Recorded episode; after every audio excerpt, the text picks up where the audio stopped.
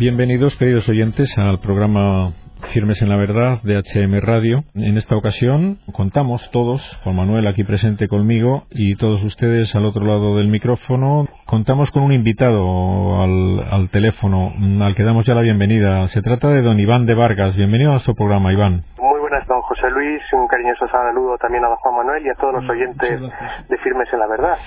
Muchas gracias, Iván. Le hemos invitado al programa porque como colaborador de ayuda a la Iglesia necesitada, es usted un buen conocedor de cosas de las que nosotros somos unos perfectos ignorantes, como consecuencia muchas veces de que en los medios de comunicación más habituales se ocultan verdades que usted nos explicará en la medida de las posibilidades del programa cuáles pueden ser los motivos por los que el foco de atención está en otras cosas y esto incluso en medios que difunden noticias religiosas sobre la Iglesia a lo mejor no están suficientemente expuestos y, dichos para que todos lo conociéramos. ¿no?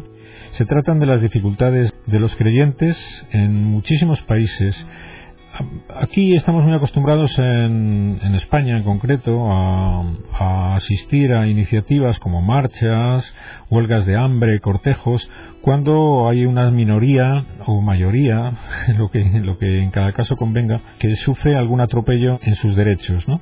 Entonces aquí sobre este tema del atropello a, los creyentes cristianos en, países eh, mayoritariamente de otras confesiones, principalmente islámicos, tenemos pocas noticias.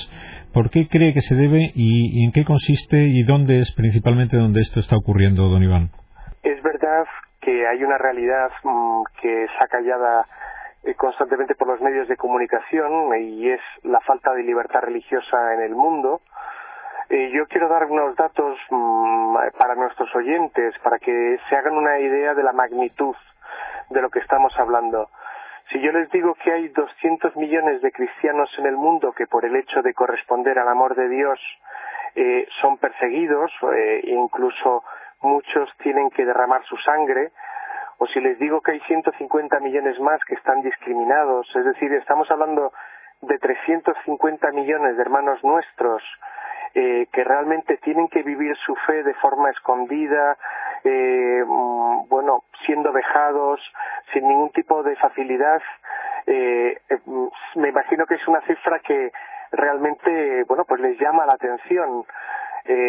decirles también que los cristianos en el mundo sufren 105.000 ataques al año, según datos de la OSCE. decirles que en el siglo XX eh, ha habido 45 millones de hermanos nuestros, 45 millones de cristianos que han dado su vida. Eh, mm, realmente son unas cifras, eh, bueno, yo diría incluso escalofriantes, ¿no? Y muy desconocidas, muy, silenciadas por los medios de comunicación. Bueno, yo soy periodista y me permito hacer una cierta eh, autocrítica. Mm, es políticamente correcto eh, hablar de estos datos, hablar de esta realidad. Los motivos de la violencia, en primer, en primer lugar, tienen que ver con países totalitarios. Tenemos muchos países totalitarios, fundamentalmente de corte comunista, en los que hay dictaduras y por tanto no hay libertad. Mm, bueno, es el caso de China, de Corea del Norte, de Vietnam, es el caso también, bueno, de Cuba donde los cristianos son profundamente discriminados. Bueno, luego hay otro motivo, otro foco de violencia contra los cristianos, que es el que se produce, como usted bien ha dicho, José Luis, en los países donde hay radicales fundamentalistas islámicos, pero también de otras religiones, porque en la India los cristianos han sufrido y siguen sufriendo los ataques y la violencia de fundamentalistas hindúes. Eh, realmente, como decía, es una realidad silenciada aunque últimamente algunos medios están dando a conocer pues eh, los hechos que han sucedido en Nigeria, um, algunos de los ataques que ha habido también en Egipto, la situación un poco en Irak.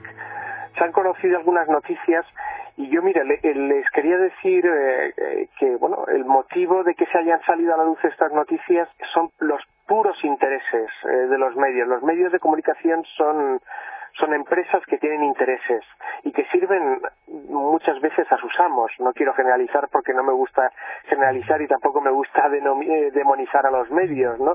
Pero este dato quizás lo desconozcan. Las principales agencias de información, las principales agencias están en manos, bueno, eh, de personas que atienden a los intereses del Estado de Israel y al Estado de Israel le interesa que se, que se demonice el mundo islámico. Quiero decirles, mm, aprovechar también la ocasión que me brindan para decir que el Islam en sí no es malo. Lo peligroso son los grupos radicales y fundamentalistas que utilizan la religión de forma torticera para sus intereses, que son el poder, el dinero.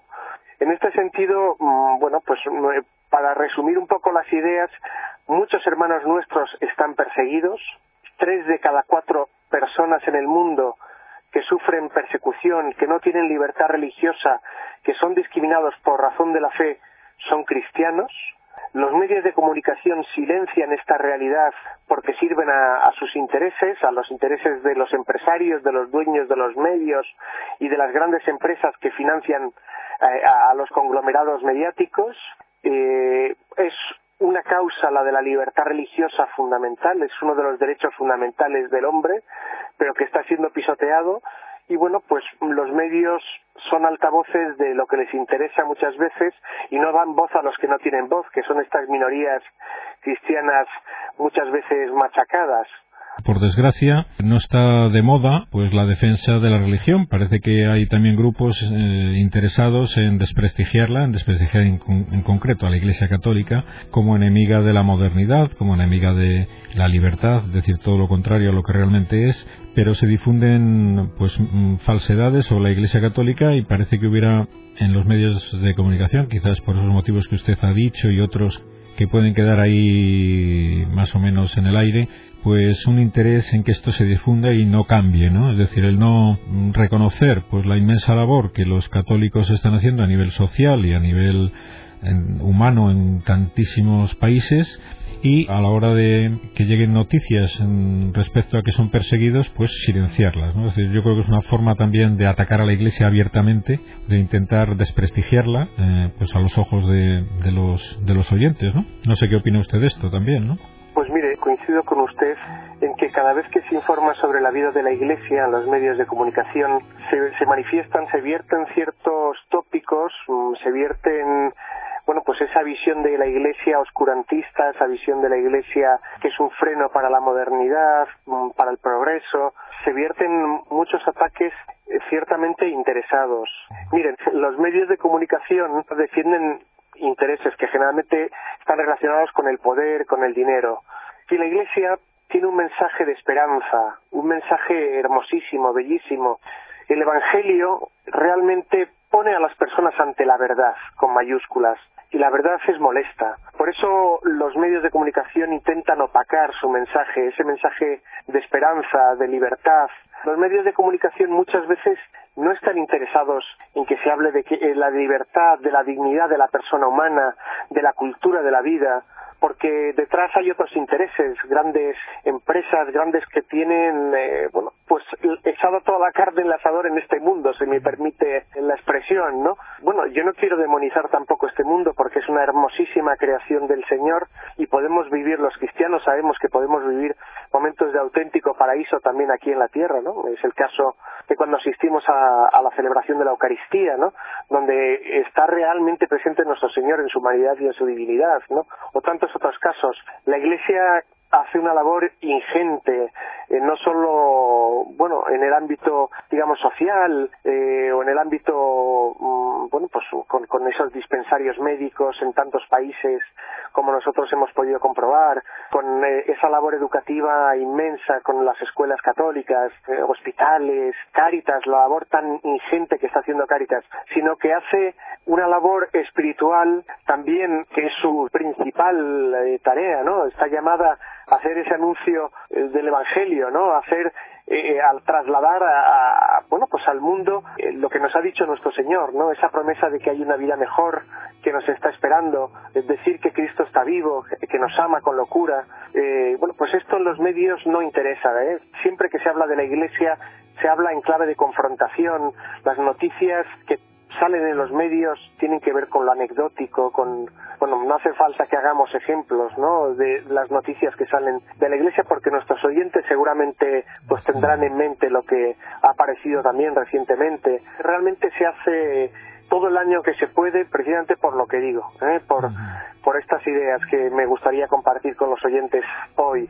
También me gustaría añadir algo que no, que no he dicho y que tiene que ver, miren, eh, con algo que a nosotros nos preocupa en ayuda a la Iglesia necesitada y que a la Iglesia en general le preocupa mucho. Y ese es el laicismo beligerante. Ese laicismo beligerante que quiere que no haya ningún tipo de manifestación religiosa en el ámbito público, hemos hablado de nuestros hermanos perseguidos y que sufren realmente a causa de la fe, ¿no? Y hemos hablado de esos dos motivos, que son países totalitarios donde no hay libertad, por lo tanto hablar de libertad religiosa es complicado, pero también países donde hay radicales fundamentalistas que tienen intereses que van contra las minorías, ¿no?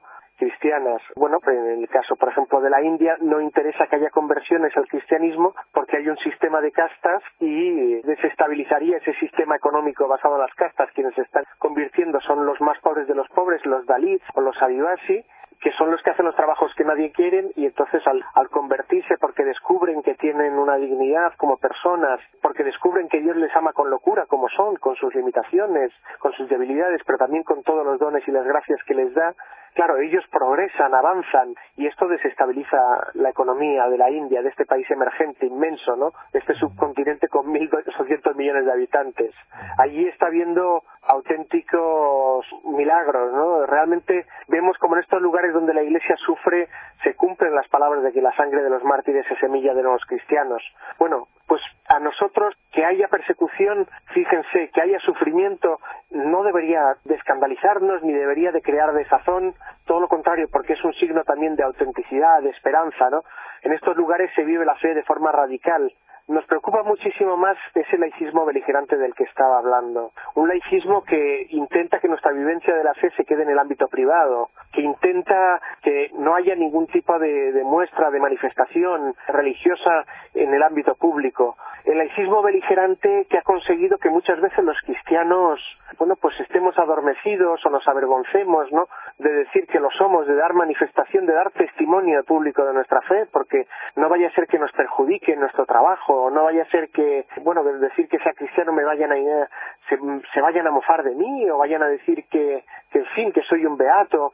Este laicismo está haciendo muchísimo más daño, ¿no? Está haciendo un daño inmenso en nuestra sociedad occidental, ¿no? Indudablemente eso es una manifestación de que no solamente hay una persecución a la Iglesia mm, en países lejanos a nuestros, sino de que en, nuestro ambiente, en nuestra cultura, pues también hay una persecución, pues no, quizás no sangrienta, pero sí que hay mucha gente discriminada por su fe y todos lo podemos notar en nuestro ambiente el, cómo esto ocurre.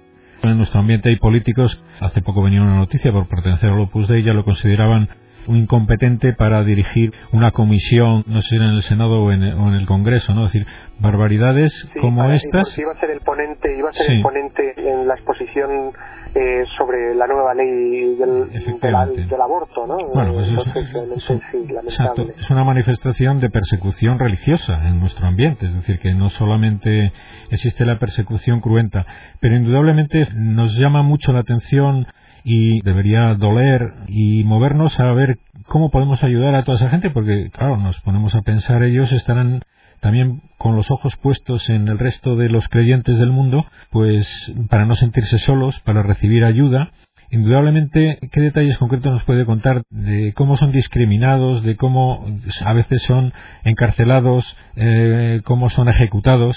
Es importante que la gente lo sepa, bueno, pues aunque solo sea para, sabiéndolo como hermanos nuestros que son, como usted bien nos ha recordado, pues tenerlos muy presentes, ¿no? Es decir, si no podemos ayudarlos materialmente, pues sí, la ayuda de la oración mm, tiene que ser algo que no falte, ¿no? En primer lugar, eh, eh, decirle que de nuestra experiencia en, nuestros viajes mm, surgen mm, distintas eh, cuestiones que son bueno que se repiten que son constantes en estos hermanos nuestros perseguidos discriminados que sufren a causa de la fe. Bueno yo creo que es importante también porque digamos no claramente el hábitat natural del cristiano es la cruz ¿eh? Eh, que es el símbolo más hermoso del amor. Quiero decir, nuestro Señor en la cruz fue crucificado y está clavado con los brazos abiertos y nos está abrazando a cada uno de nosotros. Él dio su vida por cada uno de nosotros. Y esto nuestros hermanos lo saben perfectamente. Ellos sienten eh, que son unos privilegiados, que son unos elegidos, eh, que toda esta situación de dificultad, de sufrimiento, eh, bueno, que todo, todo este dolor que están recibiendo, eh, bueno, pues mm, eh, de alguna forma sirve para fortalecer su fe. Ellos, ellos viven unas palabras que resuenan muy, muy fuerte también en mi interior, ¿no? Cuando en el Sermón de la Montaña dice, ama a tus enemigos y reza por los que te persiguen. Y esto es algo que nosotros hemos constatado. Ellos realmente aman de forma concreta a las personas que les hacen tanto daño y rezan por los que les persiguen. Están en esa disposición de perdonar y de amar sin esperar nada a cambio. A mí realmente eh, esto me conmueve, si me permite que se lo confiese, ¿no? Le haga esta pequeña confidencia. Le voy a hacer un ejemplo concretísimo. El, el, el arzobispo de Kutak Wanesbar, de una de las cinco diócesis eh, del estado de Orissa, en la India, en la India hay siete estados con ley anticonversión. En el estado de Orissa, eh, donde, donde está este arzobispo, Monseñor John Barua, eh, bueno, en el 2008 empezaron unos ataques salvajes contra la comunidad cristiana, como decía, los más pobres de los pobres, los Dalits, la casta de los intocables, y los Adivasi, que son las tribus eh, originarias de la India, pues mm, allí en el 2008 se quemaron 6.000 casas, se destruyeron 400 iglesias. Eh, a los cristianos los reunían a las familias con el padre, la madre y los hijos y asesinaban al padre delante de la madre y de los hijos. Los descuartizaban y con el cuerpo todavía presente pedían a, la mujer y a los hijos que apostataran. Pues no hubo ni una sola apostasía en la India. Fueron varias las familias que sufrieron la violencia. A nuestras religiosas y a nuestros religiosos, a nuestros sacerdotes, los violaban. Tengo muy presente la imagen de Sormina, precisamente sobrina de Monseñor John Barua, que tiene siete, siete sobrinas religiosas. A Sormina la violaron cien veces cincuenta hombres distintos. Eh, eh, siento estar siendo muy explícito y, y, pero es la realidad de lo que ellos vivieron. Sesenta mil hermanos nuestros cristianos tuvieron que ir a la selva. Todavía a día de hoy, eh, eh, en el 2012, en la selva y que no han podido regresar a sus casas. Pues Monseñor John Barua me decía, Iván, humanamente hablando, nos han machacado, nos han laminado, realmente han querido acabar con nosotros. Pero mira, yo te tengo que decir algo, no han conseguido, no han conseguido quitarnos la fe del corazón. Y nosotros realmente lo que vivimos en estos momentos y que posiblemente sea lo que nos traiga la paz, la reconciliación en nuestras tierras, es vivimos movidos por ese amor. Nos sentimos amados con locura por el Señor.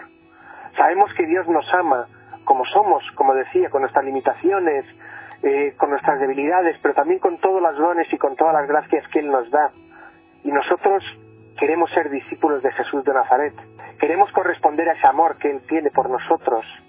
Y como dignos discípulos de Jesús de Nazaret, tenemos que perdonar, porque si no perdonásemos, no seríamos dignos discípulos de Jesús de Nazaret. Y hemos perdonado y amamos a, las personas que nos han hecho este año, personas que viven eh, en nuestras aldeas, personas con las que nos encontramos, personas que no entienden por qué seguimos teniendo un rostro eh, que transmite felicidad, eh, gozo.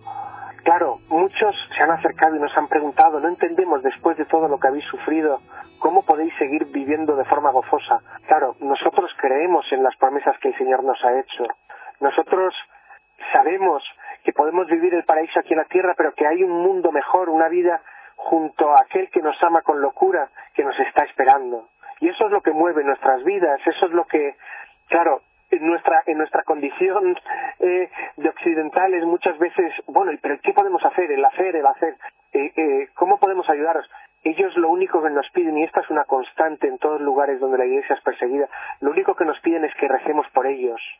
Que recemos con ellos, por ellos para que, bueno, si llega también el momento de dar la vida, pues el Señor les conceda esa gracia y lo puedan vivir eh, con fidelidad y con, con sobrenaturalidad, ¿no? Realmente realmente bueno es impresionante el testimonio que nos dan. A mí desde luego me interpela profundamente hace preguntarme qué lugar ocupa el Señor en mi vida qué valor doy a la Eucaristía. En tantos países donde bueno por el hecho de ir a misa te juegas la vida porque te pueden poner una bomba o porque pueden entrar y pueden fusilarte como como sucedió en Bagdad eh, o en Mosul donde fueron asesinados 54 hermanos nuestros y los tres, eh, el sacerdote y los dos diáconos que estaban celebrando, ¿no? Estamos hablando de hace tres días, como quien dice, ¿no? Se siguen produciendo ataques. Pues, ¿qué, qué valor tiene la Eucaristía para mí, no? Eh, yo el otro día contaba, en mi parroquia, el domingo hay ocho celebraciones de la Eucaristía. Y, y hay hermanos nuestros en estos países donde solo pueden celebrar la Eucaristía igual una vez al año o que tienen que recorrer 45 kilómetros a pie descalzos eh, sorteando las minas ante persona. Esto, bueno, pues eh, nosotros tenemos esa suerte. ¿Y, ¿Y, cómo vivimos nosotros la Eucaristía? Si ustedes pudieran ir a alguno de estos lugares y ver con qué, con qué piedad, porque realmente son conscientes de que están viviendo un auténtico momento de paraíso en la Eucaristía. Nosotros, pues miramos el reloj, estamos distraídos, o decimos a ver cuándo termina el cura, ¿no? El sermón. Y salimos, acabamos de comulgar y salimos de la iglesia con cara, eh, con nuestras preocupaciones, con nuestras, no salimos con cara de resucitados. Yo he visto caras de auténticos resucitados en estos lugares. Bien, y, y, he visto también, he tenido el privilegio de conocer a mártires, ¿no? Tengo muy presente a Monseñor, a Monseñor Luigi Padovese, vicario apostólico de Anatolia, que murió degollado, ¿no? Al grito de eres un infiel, un sucio, ¿no? Eh, una persona que tenía siempre un rostro luminoso y que era un gran defensor de la verdad con mayúscula, ¿no? Y como decía, la verdad muchas veces molesta, ¿no? Fue degollado mm, en un país, Turquía, en el que los cristianos realmente son una minoría y lo están pasando francamente mal, ¿no? Mire, eh, son tantos los lugares, pero eh, yo quería decir y quería compartir que yo he aprendido mucho de estos hermanos y que tienen que servir su testimonio para para bueno para eh, que nos despertemos no aquí en Occidente porque quizás hemos echado la carne en el asador también nosotros demasiado en este mundo y tenemos demasiadas cadenas que nos atan a este mundo. Y bueno pues tenemos que fiarnos más del Señor tenemos que confiar más en él creer creernos sus promesas como hacen ellos. Ellos te dicen nosotros no tenemos miedo porque lo más que puede pasar es que nos encontramos cara a cara con aquel que nos ama con locura, ¿no? Entonces, son un auténtico ejemplo y, realmente en estos lugares donde hay mártires uno comprueba que además están muy orgullosos de enseñarte, ¿no? Los lugares donde han sido martirizados, donde es una constante. Uno comprueba, pues eso, que, que hay esa sangre de los mártires es semilla de nuevos cristianos, ¿no? Ellos de verdad lo que nos piden es que recemos, que recemos y que digamos también, como se está haciendo en este programa, que existe esta realidad, que hay cristianos que en el siglo XXI son perseguidos en tantos países. Bueno, pues recen y luego cuéntenselo también a las personas que están a su alrededor, que hay hermanos que están dispuestos a dar su vida por el Señor y por, y por el prójimo, que están en esa disposición de amar sin esperar nada a cambio, que perdonan, que saben el valor de la Eucaristía, que son personas de profunda oración. Eh, a mí me decían en uno de estos lugares donde, mira Iván, la distancia más corta para superar tus problemas es la distancia que hay entre tu rodilla y el suelo son personas de una profunda espiritualidad, porque saben que Cristo está vivo, que está con nosotros, que ha querido quedarse con nosotros y tienen una relación personal con Él. Bueno, pues no sé si he divagado un poco, pero, bueno, son muchas las ideas que surgen del corazón.